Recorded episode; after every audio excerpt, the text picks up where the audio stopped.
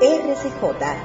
Red Católica Juvenil Cubana, el sonido de la esperanza. Es la hora de noticias de la Iglesia en Cuba.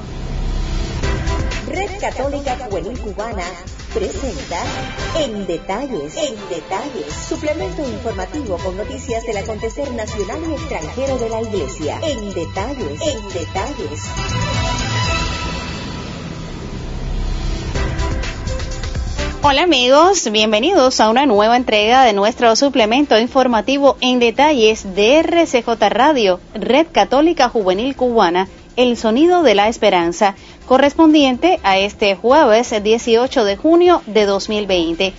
En el comienzo, como siempre, enviamos un agradecimiento a las cerca de 20 emisoras católicas latinoamericanas que reproducen nuestro espacio en sus parrillas de programación y a ustedes que nos permiten entrar en sus hogares. Recuerden quedarse en ellos unidos en la oración. De inmediato repasamos la página de titulares. El Papa emérito Benedicto XVI realiza un sorpresivo viaje a Alemania para visitar a su hermano quien se encuentra gravemente enfermo. La diócesis de Ciego de Ávila se prepara para el comienzo de la primera etapa de desconfinamiento. Presentaremos en los finales el segmento Corazón Ardiente para acercarnos a la historia de la salvación en clave juvenil con Rafael Cruz Débora. Le invitamos a una pausa antes de ampliar estas y otras informaciones. A todos, muchas gracias por la preferencia y buena sintonía en detalles. Solo el amor nos renueva. Somos un gran equipo de hermanos llamados a anunciar el amor y verdad del Evangelio. Por eso, compartimos la palabra de Dios, reflexionamos y oramos juntos. Ampliamos las informaciones en detalles y lo hacemos con una mirada al contexto internacional. El Papa emérito Benedicto XVI se realizó un sorpresivo viaje a su país natal, Alemania, con el propósito de visitar a su hermano George Ratzinger, de 96 años, quien se encuentra gravemente enfermo. Se trata de la primera visita fuera de Roma que realiza Benedicto XVI luego de su renuncia a la cátedra de San Pedro y solo tendrá un carácter familiar. Tania Gómez, nuestra corresponsal en la diócesis de Pinar del Río, amplía la información. Muchas gracias, un saludo para ti y para todos los que nos escuchan. Dejando la tranquilidad del monasterio Mater Ecclesia en el Vaticano, inició su traslado a Ratisbona, Alemania, con el objetivo de estar junto a su hermano de 96 años que está enfermo.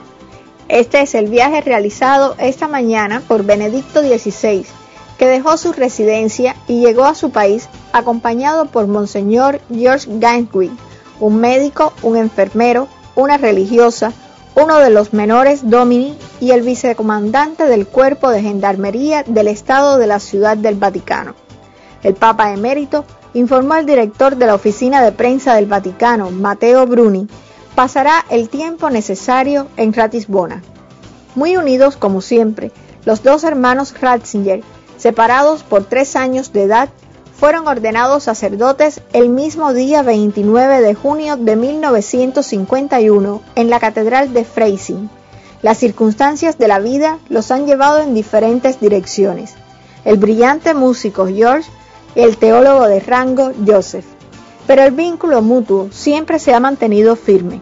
Prueba de ello son, en particular, las numerosas visitas que George Ratzinger hizo al Vaticano de 2005 a 2013, durante los años de pontificado de su hermano e incluso después de su renuncia.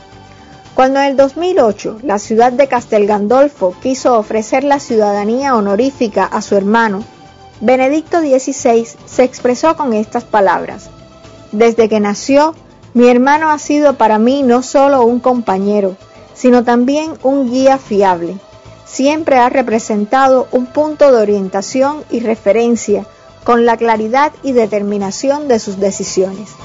Palabras de gran afecto, nacidas en una circunstancia feliz y que los sentimientos del momento hacen aún más intensos. Desde Pinar del Río para ustedes, Tania Gómez. Detalles. Compendio informativo con noticias nacionales y extranjeras de la Iglesia. Continuamos con otras informaciones.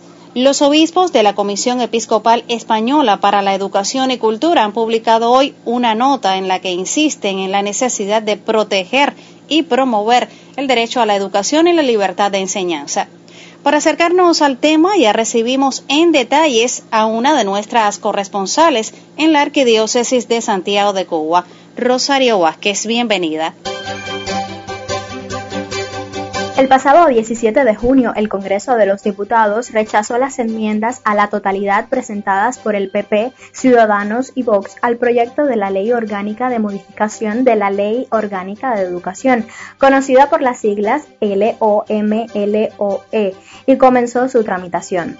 El gobierno de España, de coalición entre PSOE y Podemos, tomó el periodo de estado de alarma por el COVID para avanzar en la tramitación de esta reforma de proyecto de ley sin consenso parlamentario. Esta ley eliminaría el criterio de demanda social para la programación de plazas gratuitas, por lo que sería Administración Educativa la que distribuiría a los alumnos en los centros sin tener en cuenta la libertad de elección de los padres. Los obispos de la Comisión Episcopal para la Educación y Cultura han publicado hoy una nota en la que insisten en la necesidad de proteger y promover el derecho a la educación y a la libertad de enseñanza, tal como se explicitan en la Constitución y en su interpretación de la jurisprudencia. Tras la tramitación en el Congreso de los Diputados de la Ley Orgánica de Modificación de la Ley Orgánica de Educación. La LOMLOE habla de un derecho a la educación pública cuando el único derecho reconocido en la Constitución es el derecho a la educación e introduciría un comisario político en los centros concertados y apartaría la enseñanza de la religión, imponiendo una asignatura de valores éticos y cívicos. Ante esta situación, los obispos destacan en su nota que la LOMLOE, publicada en circunstancias tan extraordinarias como las de un estado de alarma, afecta sin duda a toda la sociedad, verdadera protagonista de la educación, de la que formamos parte como Iglesia Católica, aseguraron.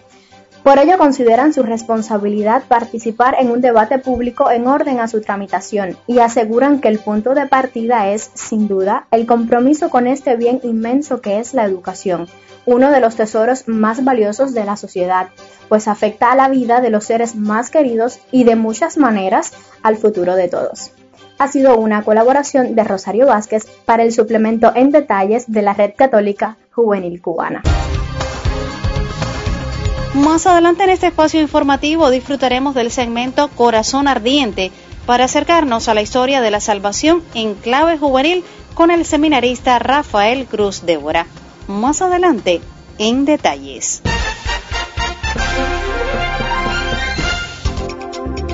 Cambiamos de información y de contexto. La Cancillería de la Diócesis de Ciego de Ávila, en el centro del país, emitió en la jornada de hoy una circular donde Monseñor Juan Gabriel Díaz Ruiz, obispo de esa demarcación eclesiástica, expone los pasos a seguir por los agentes de pastoral y fieles en general en esta primera fase de recuperación post-COVID-19. Nuestros corresponsales Maite Palmero y Jordi Rivero traen los detalles con el inicio en Ciego de Ávila de la primera fase de recuperación post-COVID-19 anunciada por las autoridades civiles para este jueves 18 de junio, la Cancillería de la Diócesis avileña hizo pública esta mañana a los medios de comunicación una circular firmada por nuestro obispo, Monseñor Juan Gabriel Díaz Ruiz, en la que se orientan los pasos a seguir por pastores y fieles a partir de esta primera etapa. En la presente se enfatiza que el restablecimiento hasta llegar a la vida ordinaria de las comunidades ha de ser progresivo. Por lo pronto, a disposición del obispo, se reanudará la celebración de la Eucaristía con la presencia de fieles a partir del lunes 22 de junio en los templos y locales destinados al culto. Se confirma además que la misa crismal pospuesta con anterioridad se celebrará el sábado 27 de junio en la Santa Iglesia Catedral de San Eugenio.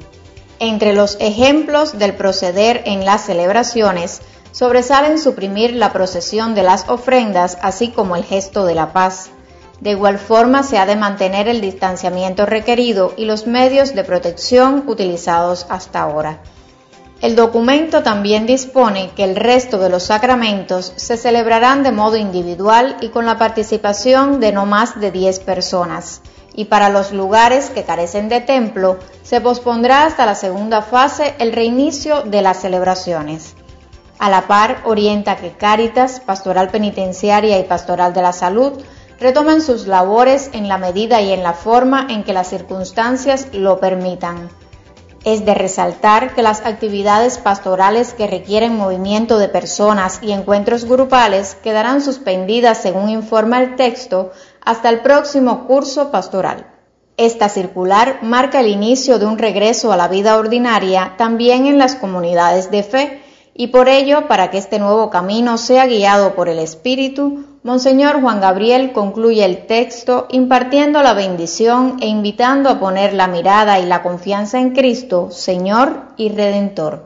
Para el suplemento en detalles ha sido una colaboración desde la diócesis de Ciego de Ávila de Maite Palmero y Jordi Santiago.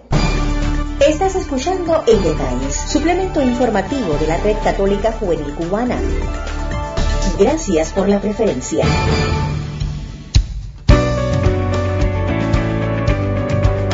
Emisión de jueves y nos vamos de inmediato hacia la diócesis de Matanzas para disfrutar del segmento Corazón Ardiente con el seminarista Rafael Cruz Débora, quien nos acerca a la historia de la salvación en clave juvenil. Bienvenido, te escuchamos. Un cordial saludo en Cristo Jesús. Cuando Isaac creció, se casó con Rebeca y tuvieron dos hijos, hermanos gemelos que desde el vientre de su madre luchaban entre ellos, hermanos de los cuales surgirían naciones enemigas. El mayor servirá al más pequeño. Eso fue lo que el Señor comunicó a Rebeca. Así es como nacen primero Esaú y luego su hermano Jacob, a quien Dios mismo llamará Israel, porque de él crecerá el pueblo que el Creador prometió a Abraham. El capítulo 28 del Génesis nos habla de un sueño misterioso que envuelve a Jacob. Mientras éste huía de su hermano, porque le había robado la primogenitura, la noche lo sorprende en la localidad de Luz. Entonces, a través de un sueño, recibe un signo de la protección divina y contempla una escalera que llegaba hasta el cielo, y por ella los ángeles subían y bajaban. Dios se revela a Jacob no como un extraño, sino familiar, soy el Dios de tu padre Abraham y de Isaac. Se manifestó como el mismo que ha permanecido fiel a sus promesas y confirma estas promesas a Jacob. La tierra en que estás acostado te la doy a ti y tu descendencia, y ella será como el polvo de la tierra, y te extenderás al poniente y al oriente, al norte y al mediodía, y por ti serán bendecidos todos los linajes de la tierra. La experiencia del encuentro con el Dios de sus padres transformó el corazón de aquel hombre. Ya no creerá más Jacob por lo que le han contado, sino por lo que él mismo ha podido experimentar al estar en la presencia del Señor. Así nos lo deja ver cuando derrama aceite sobre la piedra que pasó de ser almohada para su cabeza a ser altar para ofrecer su vida como don a Dios. Jacob hizo un voto de permanencia en la fidelidad para con aquel Dios que se les revelaba como el Dios de sus padres. Queridos amigos, nuestra alma es ese mismo lugar en el que Jacob durmió. Es nuestro lugar para soñar con Dios y escuchar su voz. A nosotros, como a Jacob, se nos revela cada día el mismo Señor de la alianza para comunicarnos su amor y recordarnos que somos hijos suyos en Cristo Jesús. El Espíritu Santo es la verdadera escalera que nos permite transitar hacia el reino de los cielos.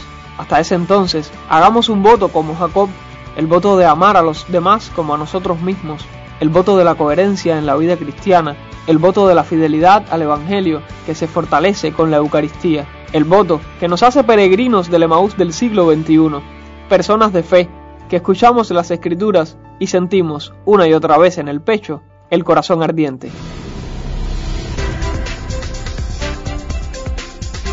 Lamentablemente se nos acaba el tiempo. Ponemos punto final a esta emisión del suplemento informativo en detalles de RCJ Radio, El Sonido de la Esperanza, correspondiente a este jueves 18 de junio de 2020.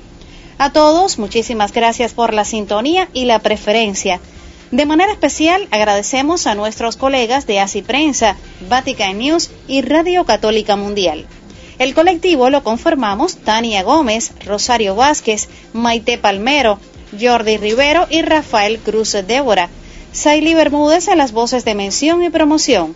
Carlos Javier López Quiñones en el diseño sonoro. Edición y dirección general Jorge Luis Nodal Cordero. Hablándoles Lucy María Cabrera Vivanco, quien los invita a una nueva emisión. Hasta entonces se recuerden quedarse en casa unidos en la oración. Que Dios nos bendiga a todos nosotros.